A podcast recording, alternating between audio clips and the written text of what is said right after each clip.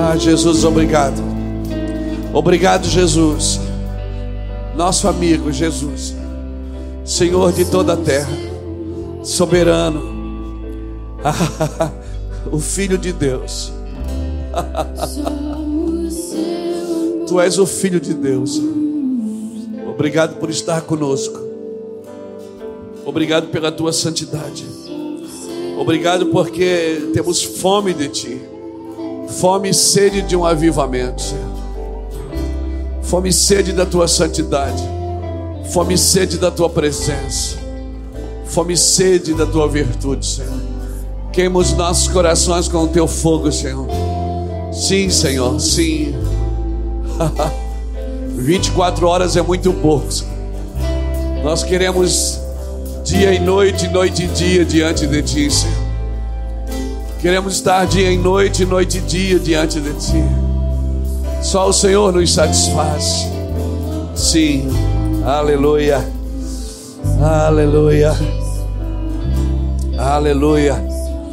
Glória a Deus.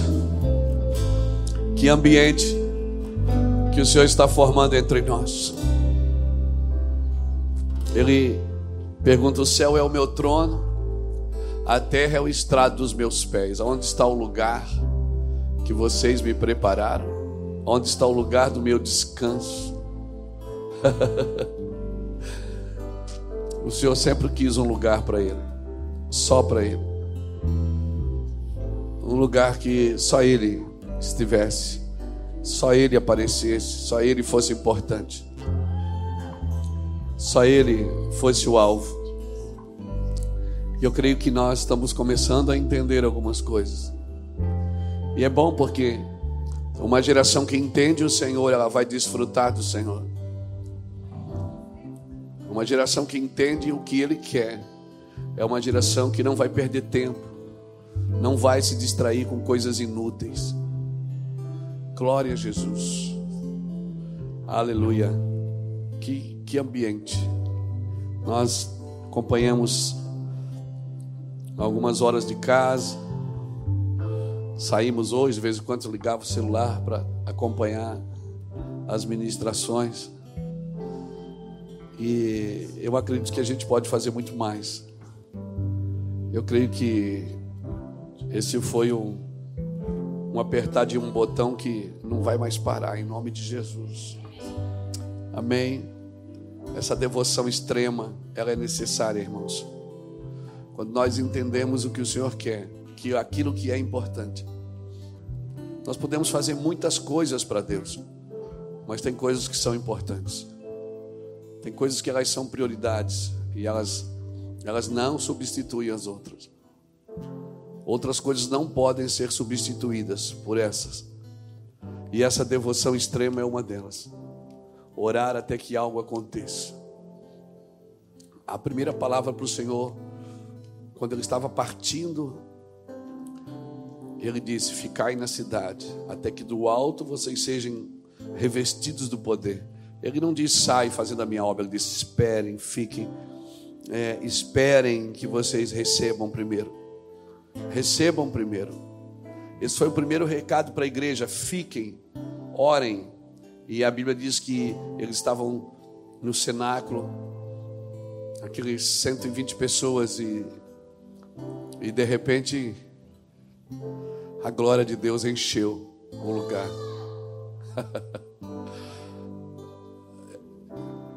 Nós já tivemos em Israel, eu e Iraci, quatro vezes.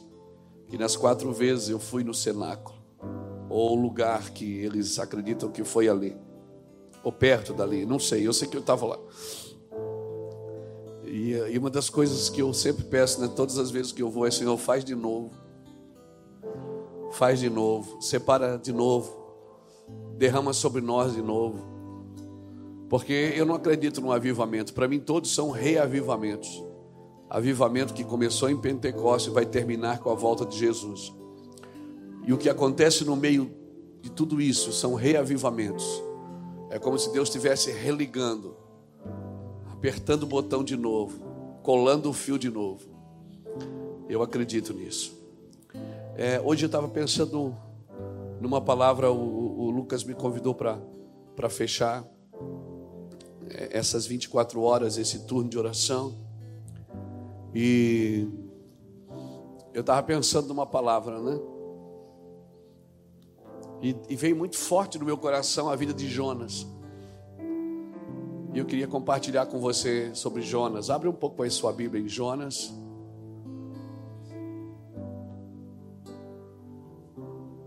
Aleluia.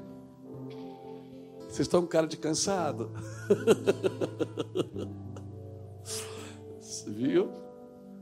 Quando a Bíblia diz dai ao Senhor honra e força.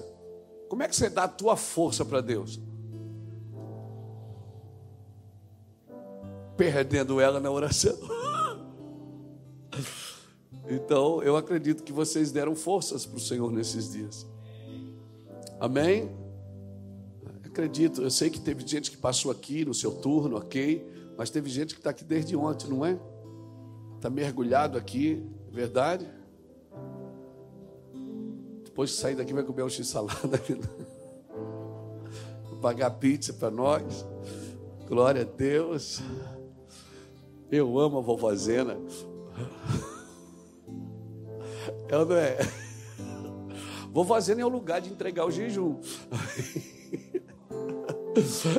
Misericórdia. Passa mal. Abre a Jonas capítulo 1 comigo. Pode baixar só um pouquinho, tá muito alto. Bom, bom, bom. Pode só ficar passeando, tá? Aleluia.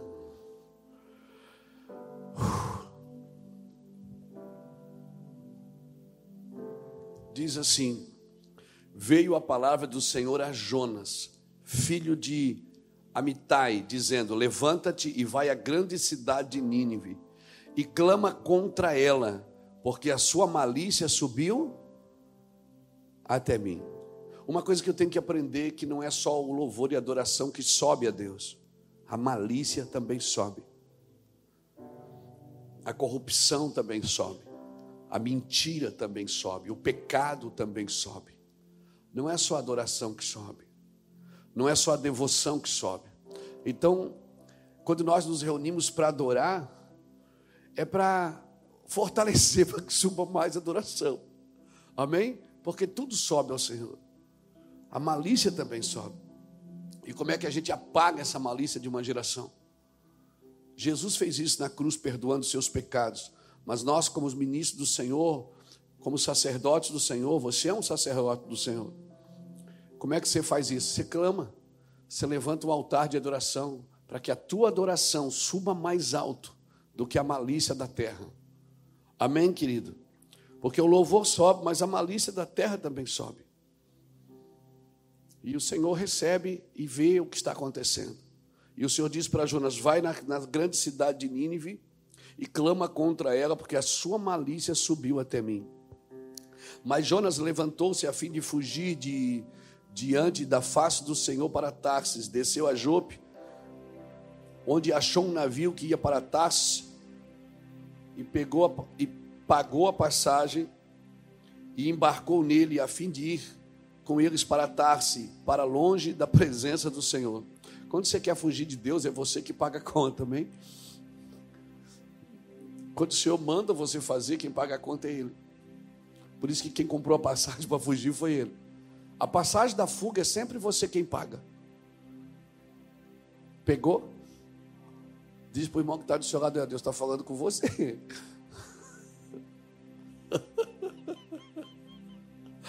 Aí ele falou assim: Mas o Senhor mandou ao mar um grande vento, e fez-se no mar uma grande tempestade, de modo que o navio estava a ponto de se despedaçar.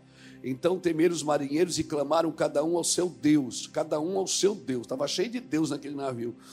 Lançaram ao mar carga de navio para aliviarem do seu peso. Jonas, porém, descera ao porão onde se deitou e dormia num sono profundo, não estava nem aí para nada.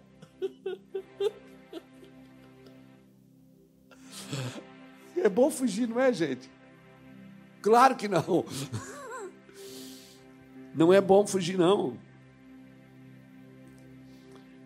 O mestre do navio chegou-se a ele e lhe disse: Como podes dormir? Levanta-te e invoca também ao teu Deus. Talvez assim ele se lembre de nós para que não pereçamos. Então disseram cada um ao seu companheiro: Vinde e lancemos sorte, para que saibamos por que nós sobreveio este mal. E lançaram sorte, e a sorte caiu sobre Jonas. Ô oh, sorte?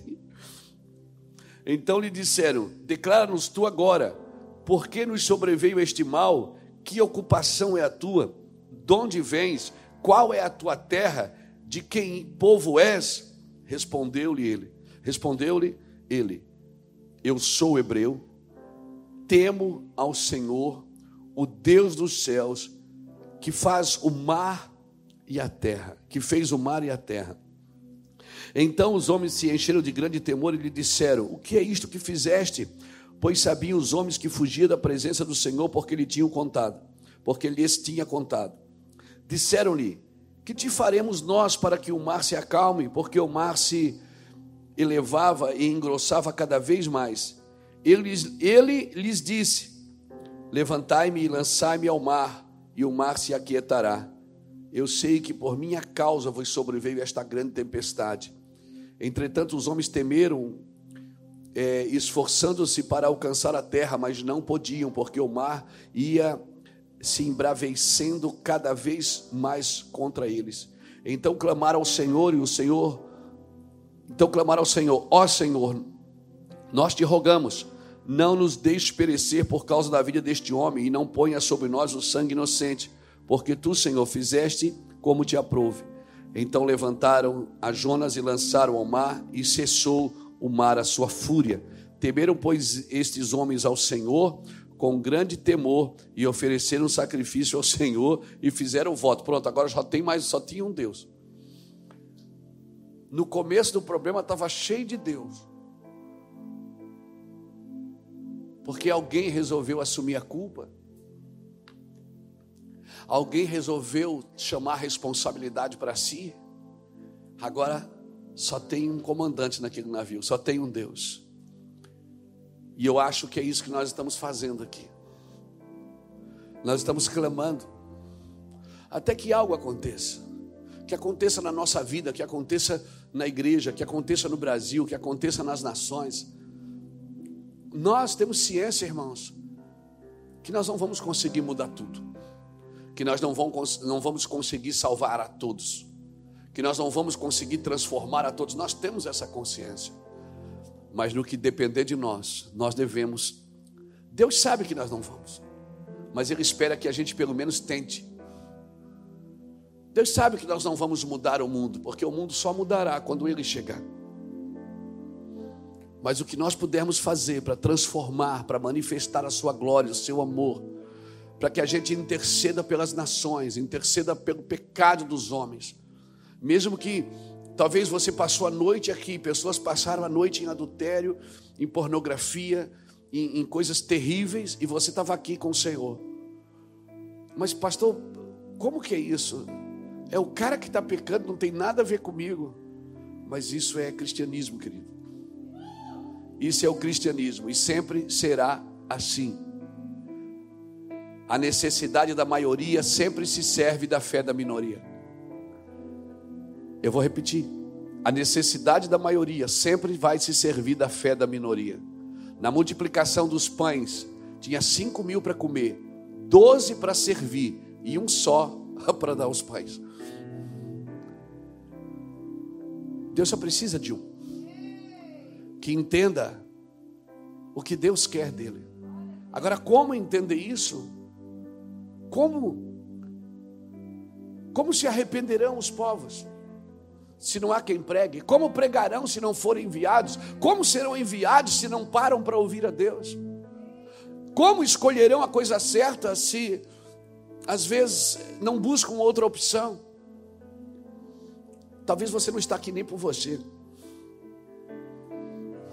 Talvez você só vai entender o que está fazendo num turno de oração num sábado à noite, numa sexta noite. Hoje é sexta-feira. Jovem, cheio de vida. Às vezes nós parece que Deus complica as coisas para nós.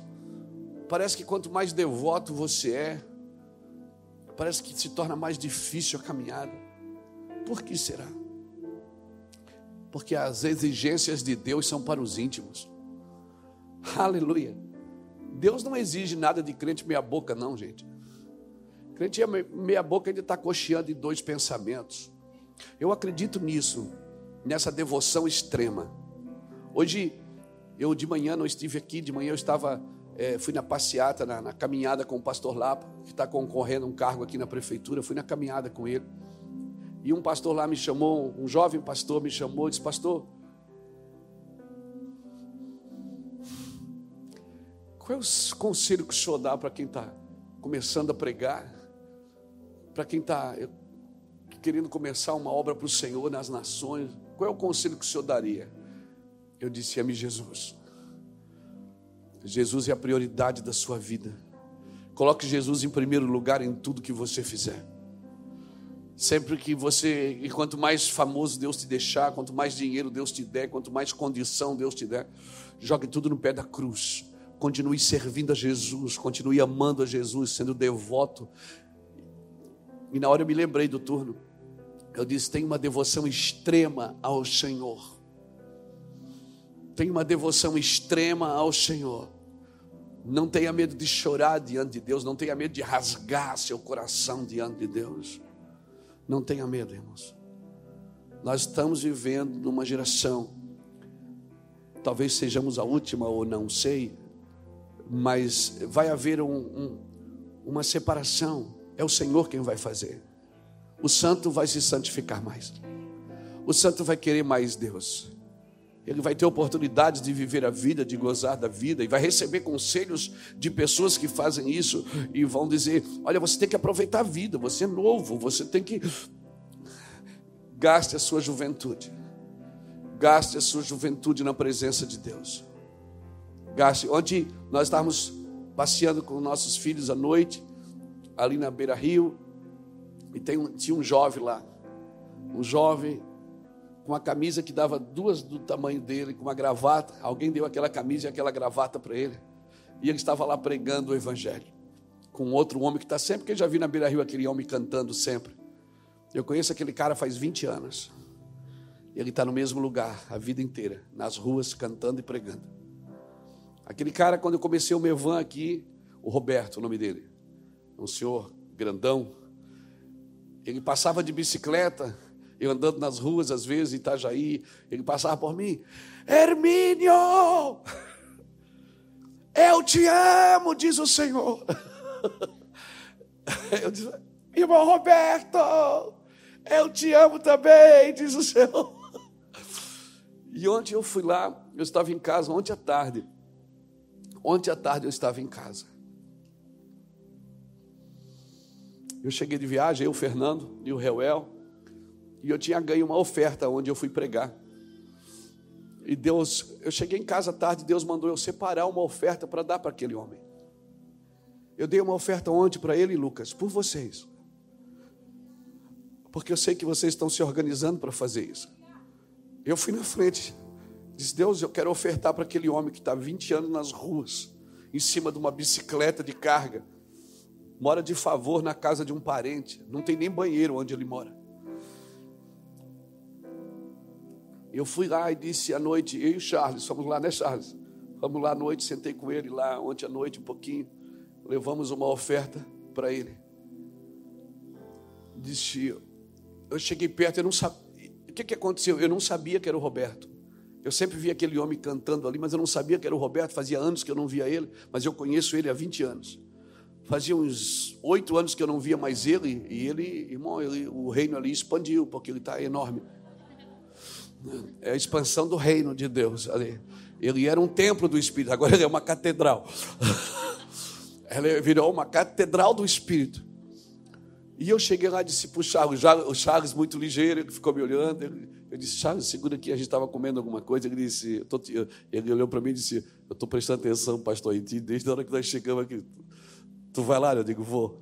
Eu disse, Deus mandou eu separar uma oferta para esse irmão hoje, daquilo que eu ganhei de oferta onde eu fui pregar. Talvez ele nunca vai em lugar nenhum pregar numa igreja. Talvez ele nunca vai ganhar uma oferta. Talvez ele nunca vai escrever um livro. Talvez ele nunca vai aparecer num vídeo na internet. Deus fez isso comigo, então eu tenho que cuidar dos meus irmãos. Que estão nas valas, que estão nos becos, que estão nas favelas, que estão nas praças, que estão nas ruas, irmãos. Eu vejo um grande movimento de evangelismo tocando a nossa nação. Eu vejo um fogo de evangelismo pegando os jovens dessa nação. Uma devoção, mas para que você faça isso, você vai precisar de uma devoção extrema, querido. Uma devoção extrema, porque você não vai poder ter vergonha de fazer isso, você vai ter que estar amando tanto aquelas pessoas. Então, antes de você ir, antes de levar seu celular para filmar, leve seu coração para amar. Leve seu coração para amar, ame as pessoas. Depois você pode até botar um vídeo, mas primeiro ame as pessoas. Mostre para elas o amor de Deus. E não se zangue, como Jonas, que se zangou, porque a sentença que estava na boca dele se transformou em arrependimento de uma geração na cidade de Nínive. A cidade inteira converteu. A cidade inteira se prostrou ao Senhor. E ontem à tarde Deus falou comigo isso, eu corri lá à noite e demos uma oferta. A Iraci veio aqui para o Ministério das Mulheres, que estavam ontem, na, ontem era o turno delas. E eu fiquei, eu, Samuel, Charles, a Bruna, ficamos lá na Beira Rio e conversando com esse irmão. Dei uma oferta para ele. Ele disse, quando eu fui chegando perto dele, ele disse assim: Hermínio, você lembra de mim? Eu olhei bem dentro do olho dele e disse: Cara, você é o Roberto. Ele disse: Hermínio, Deus me falou que você vinha falar comigo. Eu disse: É mesmo? Ele disse: De vez em quando eu vejo você jogando bola com seu filho ali, brincando. Quantas vezes, Hermínio, eu precisei de ajuda? Eu disse, vou lá pedir para o Hermínio, Deus está abençoando ele e Deus não deixou. Deus disse, um dia eu vou trazer ele aqui, ele vai ajudar a cuidar de você. E eu fui ontem, irmão. Está muito pesado no meu coração hoje ainda. Porque o fato de Deus dar para uns e não dar para os outros não significa que é nosso, nada é nosso, tudo é dele. Nós fomos chamados para servir a mesa. Quando Deus disse para Jonas: Vai, porque a maldade da cidade subiu até mim.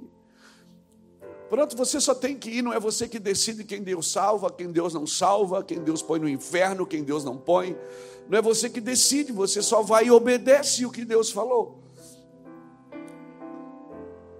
Eu acredito, irmãos, que virá uma onda de evangelismo muito forte sobre a sua vida, sobre a vida dos seus filhos, sobre essa cidade, sobre essa nação uma onda de evangelismo muito grande. Nós só vamos querer ganhar almas. Nós só vamos querer eh, despejar o amor de Deus na vida delas. O Senhor falou: Jonas vai. Jonas disse: Não, eu não vou. Eu fugi. Jonas fugiu. Ele fugiu, pegou. Deus mandou ele para um lugar, ele foi para outro. Mas ele, ele viu que não tem jeito. Você não pode fazer o que o que dá na sua cabeça. Tem que fazer o que Deus mandou.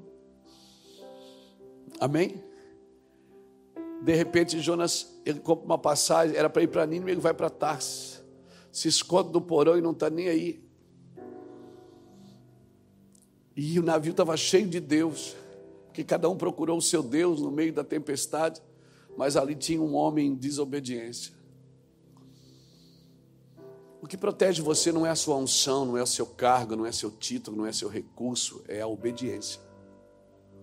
Amém? Todos precisamos obedecer a Deus. Então, mas uma coisa, uma coisa aqui que me chama a atenção na vida de Jonas é que Jonas, ele assume a culpa. Ele diz: Sabe por que, que esse mar está assim? Por causa de mim. Está é, assim por causa de mim. Eu estou eu em desobediência. E aí o pessoal pergunta: o que, é que a gente faz, Jonas? Como é que a gente vai fazer agora? Que, que, vamos morrer. Ele diz: não, é só me jogar no mar. Ou seja, me devolve para o propósito. Me devolve, me lança no mar. Tem pessoas aqui nessa noite que precisam ser devolvidas para o propósito. Que perderam o propósito de vista. Você não pode, você pode trabalhar, estudar, fazer uma boa faculdade, ter seus negócios, mas tudo isso tem um propósito. E você não pode deixar o propósito de Deus.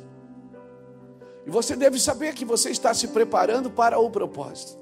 Você não vai ser feliz juntando dinheiro. Você não vai ser feliz juntando coisas. Você não vai ser feliz ficando famoso. Você vai ser feliz. Tudo isso pode acontecer. Você vai ser feliz fazendo o que Deus te chamou para fazer. Jonas disse: Me joga no mar, porque me jogando no mar vai acalmar o mar. E eles ficaram: Tu é doido? Nós vamos jogar no mar, vamos matar o inocente. Eles podem me jogar. E eles oraram a Deus, pediram perdão, converteu tudo. Que o homem desviado, até no desvio, ele, ele dá um jeito de ganhar gente para Jesus. Quem tem propósito de Deus, irmão, até desviado, ele está ganhando alma. Quem já teve experiência, não levanta a mão, não. Deixa assim. Senão todo mundo vai saber, né? Então, o primeiro a assumir a culpa foi ele. Ele disse: Foi por causa de mim. Me joguem na água, me devolva para o propósito. E aí ele vai, é jogado no mar. Você conhece a história. Um grande peixe vai lá, engole Jonas. E Jonas fica por três dias nas entranhas daquele peixe. E aí depois você lê o capítulo 2, né? A oração de Jonas nas entranhas. E aí ele começa a falar da alma dele, começa a falar das dificuldades dele. E aí o peixe leva ele até na praia, vomita ele, ele anda mais alguns dias para chegar em Nínive. Você vê a diferença de você estar num lugar de fuga e num lugar secreto. Às vezes, irmãos, a gente faz da oração um lugar de fuga para nós. A oração não pode ser um lugar de fuga. A oração é o lugar secreto. O lugar de fuga era o porão do navio. O lugar secreto era o ventre do peixe. O lugar secreto é Deus quem te leva para lá. O lugar secreto é Deus quem te leva. O lugar de fuga é você que vai para fugir daquilo que Deus é, estabeleceu para você. Irmãos, nós precisamos da oração. Sem a oração, sem a devoção. Qual é a diferença da oração e da devoção, pastor? É que orar é um conjunto de ação, de, de falar e agir. Devoção não. Devoção você só se derrama diante de Deus. E ao sair daqui, você tem devoção a Deus em qualquer lugar que você está. Devoção você tem alianças com Deus nos seus ouvidos, nos seus olhos, na sua mente, nos seus sentimentos, nos seus pensamentos. A ave de rapina pode até sobrevoar a sua cabeça, mas ela não vai pousar. Você pode ser até tentado, você pode ser até pensamentos ruins, pensamentos imorais, você pode ter esses, essas coisas, mas você está sempre fugido. Você é um fugitivo, não de Deus, mas do pecado. Você está sempre correndo do pecado. Amém? Amém, irmãos? Louvado seja Deus. Essa angústia é uma boa angústia. A fuga do pecado é uma boa. Pastor, mas então eu, eu vou eu vou passar isso o resto da vida? É. Porque se você não tiver por que labutar, você vai ter sempre uma escolha para fazer. Sempre Deus vai colocar um, um, um, um lugar na sua frente para você escolher. Amém? Sempre que Deus quiser levar você para um, um, nível maior, um lugar maior. Quando eu falo maior, irmão, não é mais aplausível, não. É um lugar de mais devoção. Deus está sempre te dando, Ele vai te dar sempre experiências de escolhas. Você vai ter sempre que deixar algo por Ele. Amém? Você, sempre. Ele vai dizer: Você quer isso ou quer eu? Você quer aquilo ou quer eu?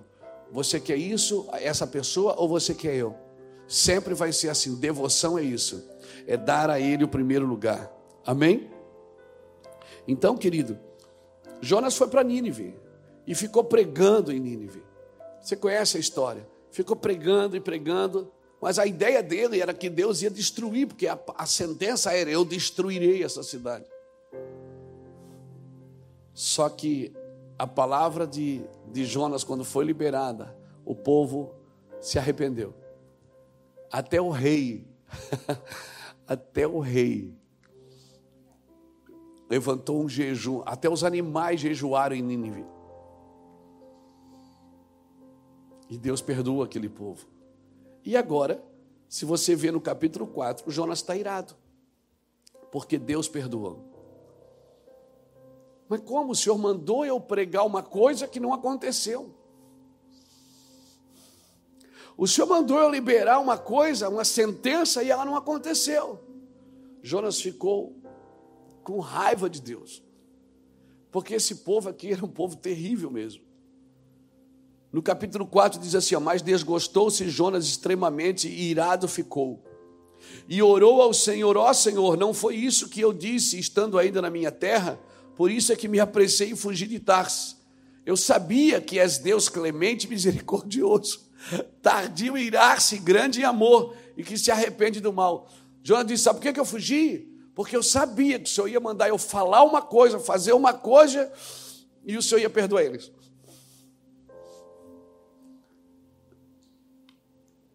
Querido, a extrema devoção, ela precisa nos ensinar a alcançar esse lugar em Deus. De Deus compartilhar conosco não só a sua a, a, a, não só a sua palavra, mas compartilhar conosco o seu coração. Ou seja, Jonas recebeu a palavra de Deus para ir lá em Nínive. O que ele não entendeu foi o coração de Deus. Então, quando vier essa onda de evangelismo, que Deus te levar para as ruas, te levar para treinar pessoas, para ministrar com pessoas, não leve só a Bíblia, não dê versículos quando as pessoas precisam de um abraço. Não dê versículos quando as pessoas precisam de um abraço. Não pregue Apocalipse quando elas só precisam de uma cesta básica. O terrível é você sair com essa palavra na mão, como sentença, mas não ter o coração de amor que o seu pai tem, para que as pessoas sejam perdoadas, reestabelecidas, restauradas, recolocadas, reposicionadas. Então, Jonas tinha uma palavra ou não tinha? Tinha ou não tinha? Tinha, ele chegou lá em Nínive e liberou o que Deus mandou. Só que a palavra de Deus, ela sempre acompanha o coração de Deus. Ela não, não acompanha a sua ira, não acompanha a sua vingança, não acompanha o seu orgulho. Ela sempre acompanha o coração de Deus. Então, soltar a palavra sem liberar a unção, o coração de Deus, essa palavra não funciona. O que Deus quer é que você traga as pessoas de volta. Amém, querido? Nós estamos numa tarefa árdua nos próximos dias. Amar Jesus ao ponto do amor dele poder ser expressado através de nós. Porque palavra você aprende. Se você fizer o Mevan Academy, você vai aprender muita coisa. Se você vier nos cultos, você vai nos ouvir e você pode multiplicar isso, escrever nos seus cadernos e passar isso às pessoas. Mas o mundo não precisa de informações acerca de Deus. O mundo precisa do coração de Deus, do amor de Deus. Por isso Deus não se estuda, Deus se experimenta. Provai e vede que o Senhor é bom. Você tem que provar dele. Você tem que amá-lo e você tem que ser devoto com muito extremo mesmo. Como diz o salmista no Salmo 103: Bendize a minha alma ao Senhor, e tudo que há em mim, bendiga o seu santo nome. É tudo, irmão, é tudo que há em mim. Não é informação, não é só falar para Deus das coisas. Porque eu tenho uma palavra para vocês, tá? Eu quero saber se você tem o coração de Deus. Porque informações eu não vim aqui informar, eu vim aqui transmitir. Transmitir ao ponto das pessoas olharem para você e saber que você estava com Jesus. As pessoas olhavam para os discípulos, elas tinham, elas tinham certeza, convicção que eles estavam com Cristo. Por isso, o mundo não precisa de informações. O mundo precisa de alguém que derrame a sua alma, derrame o seu coração, derrame a sua devoção.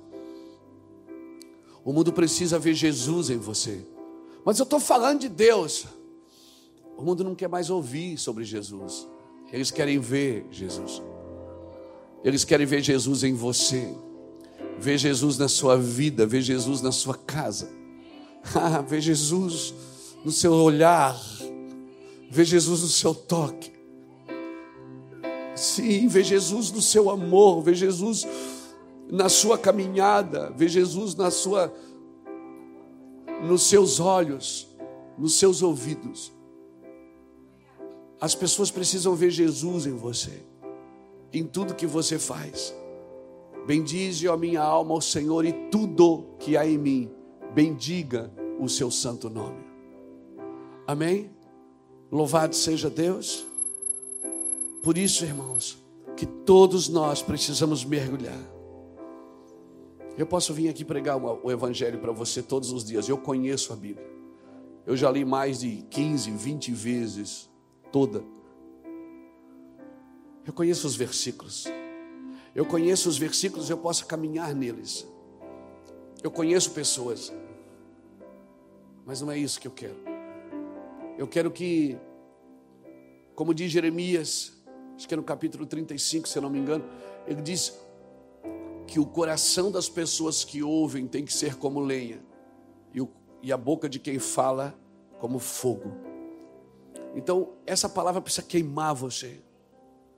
Essa vida devota precisa queimar você. E você não vai precisar deixar de ser gente para isso. Amém? As pessoas não vão olhar para você e vão dizer: Ó, oh, ali vai um anjo. Não. Está nascendo asinha nele. Não. Você não precisa deixar de ser gente para fazer isso. Você vai continuar sendo gente. Amém? Você vai ter prazer na vida. Você vai ter prazer em Deus.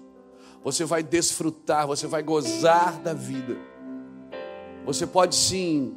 As pessoas muitas vezes elas ficam alienadas da vida humana achando que vão tocar Deus dessa forma. Irmão, se Deus quisesse que você não fosse gente, Ele tinha feito você anjo.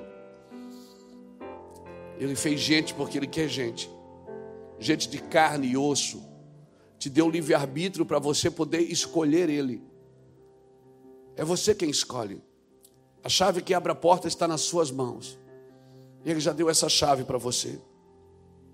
Agora, quando você perde Deus, você vai ter que investir em outra coisa, na sua performance, na sua capacidade, na sua palavra. Não, querido. O mundo não precisa só ouvir de Jesus. O mundo precisa ver Jesus. Precisa de referências, não um modelo. O modelo nós já temos, que é Jesus, e ele é infalível. Ele é o meu modelo e é o modelo de todos. Amém? E, e toda fraqueza que você apresentar para Deus, ah, pastor, mas é difícil. Mostre as suas fraquezas para Deus. Não maqueie as suas fraquezas. Não manipule as suas fraquezas. Mostre para Deus. Para cada fraqueza que você mostrar para Jesus, você vai estar dando matéria-prima para Ele te aperfeiçoar, porque o poder dele se aperfeiçoa na sua fraqueza. Cada vez que você apresenta suas fraquezas, suas razões, ele diz no Salmo, acho que é no Isaías 43, 25, está na Bíblia.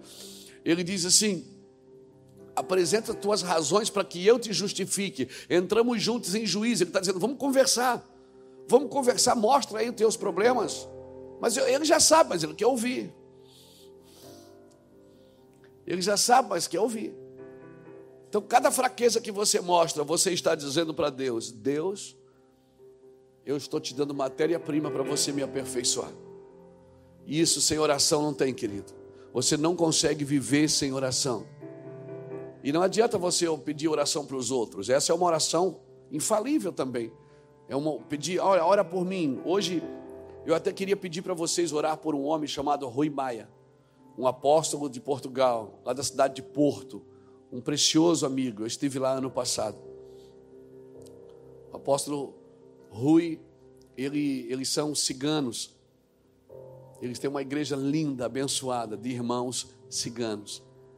E ele contraiu Covid e está muito mal no hospital, lá em Porto, em Porto, Portugal.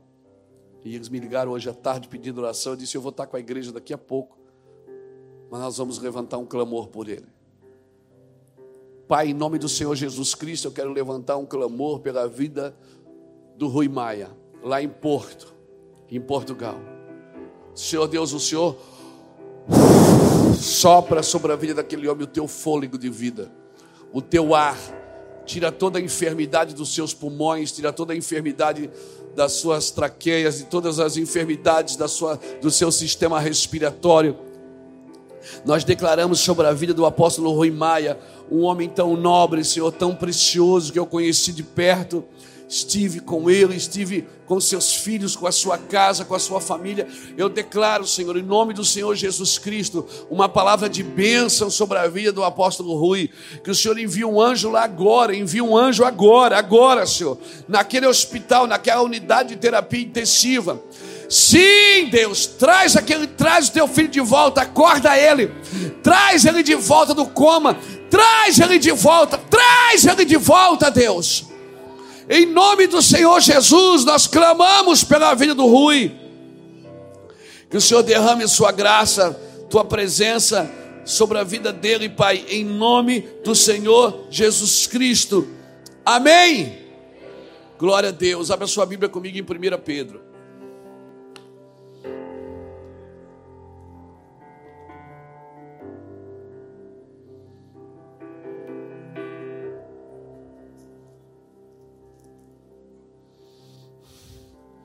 Vamos continuar aqui. 1 Pedro capítulo 1.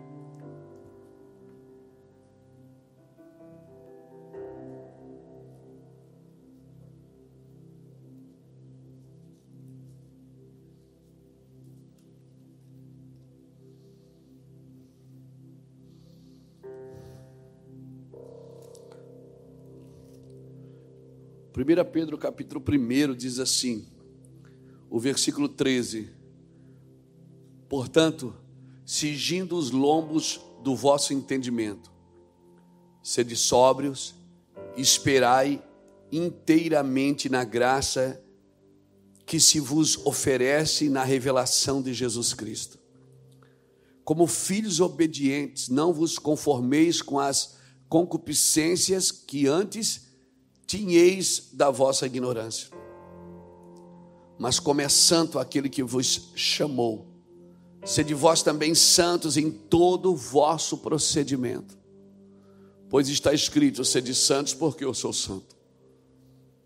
Ora, se invocais por Pai aquele que, sem acepção de pessoas, julga segundo a obra de cada um, andai em temor durante todo o tempo da vossa peregrinação. Amém, querido? Amém? Então, deixa eu te falar uma coisa: você pode ser bonzinho, você tem que ser obediente. Não adianta você ser bonzinho, você tem que obedecer. Você tem que se submeter à palavra de Deus, dar uma voz à sua mente, dar uma voz ao seu coração. Não adianta você ser bonzinho, mas eu sou bom de coração. Isso, não, isso é bom, mas não é tudo. Você precisa obedecer. Não podemos continuar sacrificando quando a gente tem que obedecer. Não adianta. A Bíblia diz: você pode cortar sua cabeça, você pode abrir um envelope e encher de dinheiro ele. Isso não vai aliviar o encargo da obediência.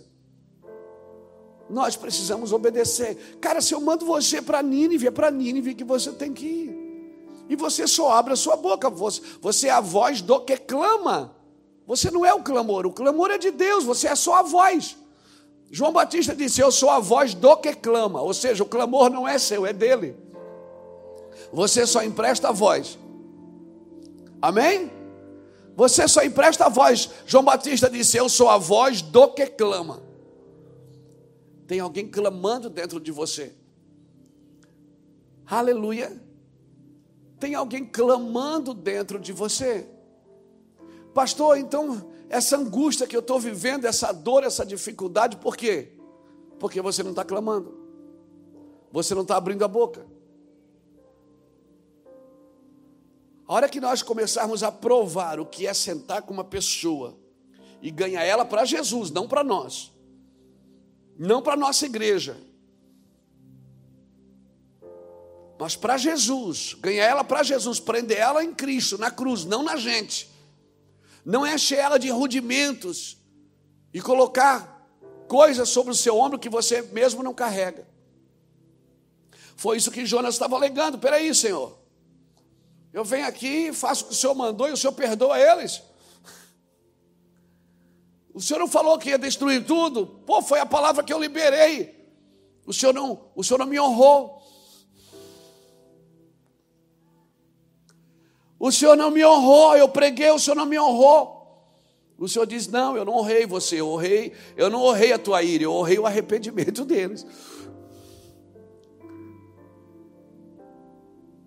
Querido, o que nós fazemos é muito mais importante do que aquilo que somos, ou melhor, o que fazemos para Deus. Alguém perguntou assim para mim, Pastor Luiz, o seu vive o que você prega? Eu digo, querido, certamente tudo que eu prego eu vou viver porque você vai ser provado em tudo que você denuncia. Agora, o que eu prego é muito maior do que eu. Por isso que você vai ouvir da boca de pessoas que estão em pecado o evangelho e vai dar certo na vida de outras pessoas, porque a palavra é maior do que a pessoa que está falando. Deus colocou a palavra acima dele. Ele disse: Eu velo pela minha palavra para cumprir. O próprio Deus disse: Eu também cumpro o que eu disse. Por isso que você vai ver a palavra sendo pregada na vida de pessoas que não condizem, o seu comportamento não está de acordo com a palavra. A sua vida não está de acordo com a palavra, mas ela abre a boca e Deus faz. Aí você pergunta: "Mas como?" Porque o que a gente prega é mais importante do que nós. Só que isso tem prazo de validade. Porque uma hora, toda aquela sentença que você está liberando sobre a vida dos outros, que você acha que é os outros, vai voltar, vai fazer a curva lá na rótula do Vanoli e vai voltar para você. Amém? Por isso que a palavra não volta vazia, ele diz. Eu velo pela minha palavra para cumprir. Assim como cai a chuva e a neve do céu, diz Isaías 55, versículo 12 em diante. Aí, assim como cai a chuva e a neve do céu, e para lá não torna, mas antes da semente ao que semeia e pão ao que come, assim é a palavra que sai da minha boca, não voltará para mim vazia, ela prosperará para aquilo que for designado. Você já viu chuva? Claro, já viu. Já viu até enchente, não vai vir chuva. Eu não é? Já viu chuva, viu ou não viu? Você vê cair? Já viu neve? Quem aqui já viu cair neve? Já viu neve? Glória a Deus. Já viu, viu cair? Viu ou não viu? Você já viu a chuva voltar? Mas ela volta.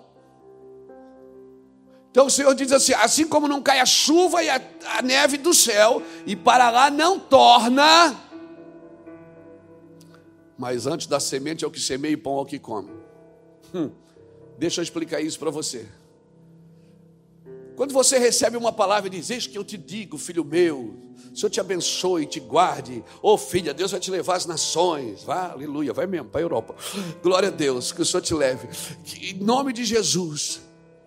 Aí você diz, aleluia, glória a Deus. Tem gente que não ouve a metade da profecia, com a outra metade ela já está babando no chão. Aí depois ela procura uma amiga e diz: O que, é que ele disse? Ai, ai, estava tava lá. Ela não prestou atenção na palavra. Ela, ela, ela se perdeu nas emoções e a palavra não ouviu. Espera a palavra, ouve, depois pula. Depois vai atrás, mas primeiro recebe a palavra. É por isso que na hora da palavra eu gosto de pregar o evangelho. Quando tem criança andando, eu peço para segurar, tira essa criança, leva para lá. Criança é criança. Por quê? Porque a palavra ela tem que entrar primeiro, depois você desfruta dela. É ou não é? Mas a gente não tem gente que vem na igreja, mas não vem no culto. Eu só vem na igreja, mas não vem no culto, não presta atenção na palavra. E quem não presta atenção no que está ouvindo, quer que os outros prestem atenção no que ele está falando.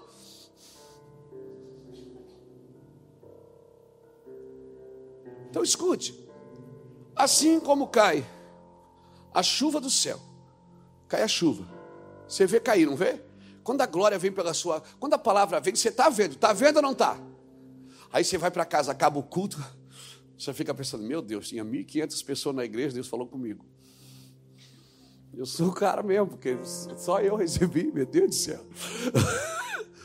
Deus falou comigo, você viu? Profecia. Um, um, dia eu estava lá na igreja do pastor Jabes Alencar, em 2003. O pastor David Robson estava ministrando e o David Kila estava traduzindo. Eu estava sentado na primeira fila, assim, eu, Lapa, e o pastor Saulo Belling, estava com a gente. E foi muito forte aquele dia. Assim, foi sobrenatural. Sobrenatural. David Robson botou a mão em mim e disse: Deus está ajeitando uma medida de graça na sua vida. E pronto. Três dias chorei. Eu já choro, já não pago imposto. Chorei três dias. Foi lindo. Barquei o carro, quem é que dirige? Dei o carro para o Saulo e vim chorando no banco de trás. Cheguei em casa, chorei. Pai, eu recebi uma palavra. Deus disse: Eu vou ajeitar uma medida de graça. E ele dizia assim para as pessoas: tinha umas 3, 4 mil pessoas na igreja. Ele dizia assim: Ele não merece, mas Deus vai dar. Irmãos, só que a Bíblia diz o quê? Que essa palavra que eu recebi, ela não volta vazia. Quando você recebe uma palavra, qual é o, qual é o trabalho dessa palavra? É pegar você e trazer você para Deus. Amém? Essa palavra, primeiro você recebe a palavra, o objetivo dessa palavra é entrar em você e trazer você para Deus. Ela não pode voltar vazia. Nenhuma palavra volta vazia. Então, assim como cai a chuva do céu e a neve, para lá não torna, mas antes faz regar a terra, dar semente ao que semeia e pão ao que come. Sabe por que, que você vê a chuva cair e a neve cair? Porque é visível, mas você vê voltar? Não, por quê? Porque o processo chama-se evaporação e você não vê evaporar, mas ela está voltando todo dia e você não está vendo, mas ela está voltando todo dia e você não está vendo. E o sol vai lá e seca a poça d'água. E você, você diz, meu Deus, ontem estava uma mais baixou ligeiro, olha aqui. Por quê? É assim que você acontece. Você recebe a palavra dentro de você. Você não está vendo, mas todo dia ela está levando algo de você para ele. Todo dia ela está levando algo de você para ele, ou a adoração ou a maldade.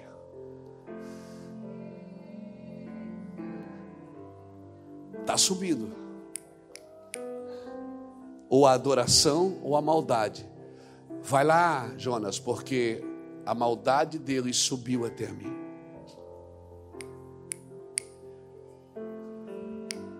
Pegou? Pegou, pegou, pegou? Então, quando você recebe uma palavra, cara, para tudo. Para tudo, te joga. E vai saber, Senhor, como eu posso contribuir para que a palavra que eu recebi se cumpra na minha vida. Como que eu posso contribuir, Senhor? Eu disse, Luiz, tem maldades suas que está subindo para mim também. Qual é? Me mostra. Ah, ele vai mostrar, cara. E sabe uma coisa? Ele não vai mostrar ninguém para você. Ele vai mostrar você para você primeiro. E a hora que você vê que ele teve compaixão de você, quando ele mostrar alguém para você, você vai ter compaixão também. Essa é a palavra que eu quero deixar para você. Isso é a devoção. Ela não volta vazia. Você está evaporando. Olha para quem está do seu lado e diz: Você está evaporando. Está sobrando nada de você, amor. Nós já estamos evaporando. Daqui a pouco Jesus volta. Por que, que você, por que, que ele tem que pegar o que é de dentro? Ele vai pegando, vai evaporando. Você não está vendo, mas você está subindo. E aonde estiver o teu tesouro, aí está o teu coração. Devoção é isso. É você saber que você não pertence mais ao lugar. Jesus dizia: Eu não sou deste mundo. Se eu fosse deste mundo, vocês entenderam o que eu vim fazer. Mas eu não sou daqui. Então, o seu reino não é deste mundo. Não trabalhe para se encaixar nesse reino. Se envolva. Se você puder, ajude. Sirva. Se envolva na cultura, se envolva na comunicação, se envolva na mídia, se envolva na política. Vai lá, mas saiba de uma coisa: você não é daqui. Não use os padrões desse mundo para tentar aplicar o reino de Deus. O reino de Deus está sendo manifestado através da sua palavra. Você não é desse mundo. Aleluia! O reino a qual eu pertenço, então eu não vou me esforçar para ser aceito por este mundo, porque se eu. Ah, sabe por que, que o mundo te odeia? Porque odiou a ele também. Você está me entendendo? O mundo vos odiará, ele disse. Aleluia! Eu não vou viver uma vida para que esse mundo me aceite. Não, eu vou viver de uma forma para que o mundo a qual eu pertenço venha e se manifeste nesse mundo aqui. Aleluia! Aleluia. Isso é devoção. Você está devoto a algo, a alguém. Você está comprometido até o tutano com ele. Aleluia, não tem mais volta. Não tem mais saída para você. Ou você desiste agora, ou você vai ter que entregar tudo. Tudo. Então, quando eu falava com esse irmão hoje, hoje de manhã, na, na caminhada, ele disse: Eu disse, filho, eu não tenho mais nada para conquistar. Não, pastor, não. Quais são os seus sonhos? Eu digo, Acabou, não tenho mais. Eu quero ver Jesus. Eu quero ficar tão parecido com Ele que as pessoas desejam Ele. Eu quero viver o amor dele. Eu quero amar tanto as pessoas que as pessoas queiram estar com Ele. Queiram estar com Ele. Aleluia. Isso é devoção. Você está entregue a algo. Você está perdido por algo. Você não. Paulo chegou uma hora que ele disse: Já não sou mais eu que vivo, é Ele que vive em mim. E esse amor que eu agora tenho aqui na minha carne, eu a tenho ainda pela fé no Filho do Homem. Já não sou mais eu que vivo. Você está me entendendo? Você está me entendendo? Isso é uma devoção extrema. Você precisa ter uma consciência de mártir. Talvez nem todos vamos morrer por Jesus. Mas se precisar, só se precisar muito.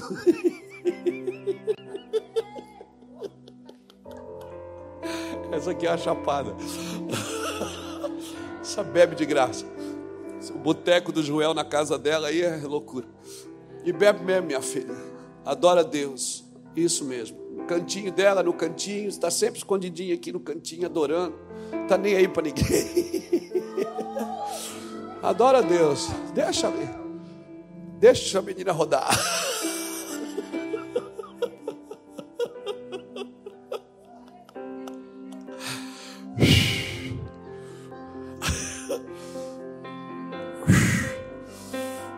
Não fica olhando que pega, hein?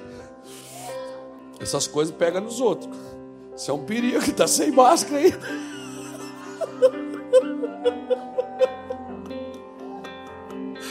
Caiu, caiu a máscara também. Eu quero Jesus. Eu só quero Jesus. Aleluia. Deus não tem ego, querido. Nós não precisamos anestesiá-lo. E nós não podemos romancear e relativizar o Evangelho. Nós temos que simplesmente obedecer. E seguir obedecendo. E quer saber, você não tem a. Ah, mas eu tenho uma verdade. Não, você não tem. É a verdade que tem em você. Porque se você achar que tem uma verdade, eu posso dizer, eu também tenho uma e a gente relativizou a verdade. E vira uma guerra de religiões, vira uma briga de religiões. Por isso aí, todo mundo está dizendo, eu tenho uma religião também. Todo mundo querendo defender a sua verdade. Quando você acha que a verdade é sua, você usa ela para dominar os outros. Mas você não tem uma verdade, é a verdade que tem você. Nós temos cinco minutos para as 22 horas. Eu não podia gastar esses cinco minutos dando uma chapadinha, né? Essa aqui também bebe de. Queima, queima. Essa aí queima também. Ah, queridos. É isso que, que importa. Descubra o coração de Deus. Descobri quanto tempo Moisés levou para fazer. Moisés não fez a arca, quem fez a arca foi Noé.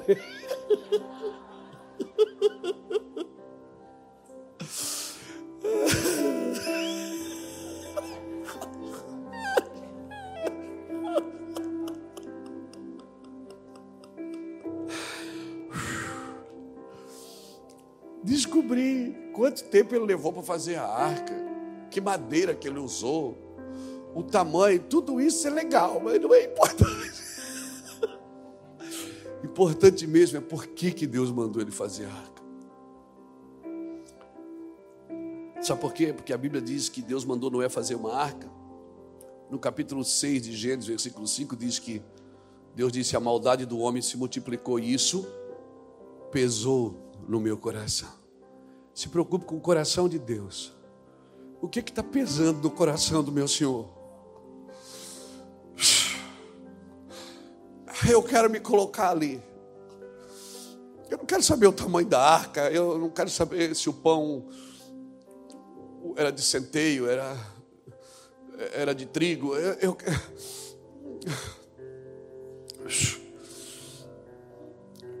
eu posso me perder nos números, eu posso me perder na história, eu posso me perder na geografia, mas o que é importante mesmo para mim é que o que pesou, o que está pesando no meu coração de Deus, porque se você descobrir o que está pesando no coração de Deus, você nunca mais vai querer outra coisa.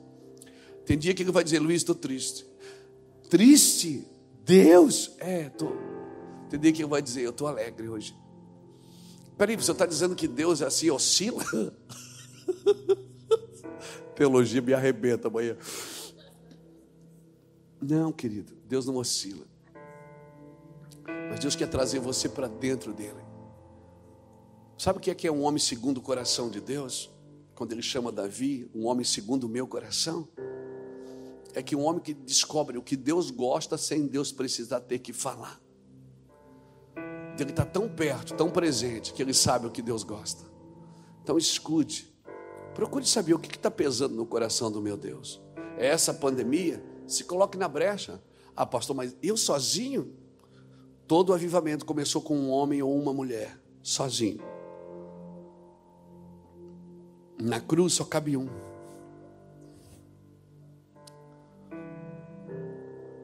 Escolha você esse lugar. Feche seus olhos, querido. Você que está nos acompanhando da sua casa, entre com a gente nessa devoção extrema. Entre com a gente nessa devoção extrema.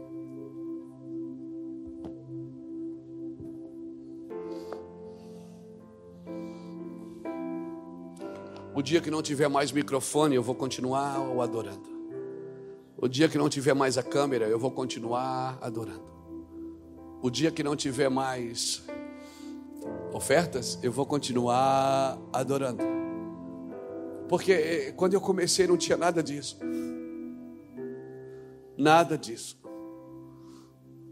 Eu vou continuar adorando. Feche seus olhos e faça uma oração. Diga: Deus, me dá esse coração de uma devoção extrema.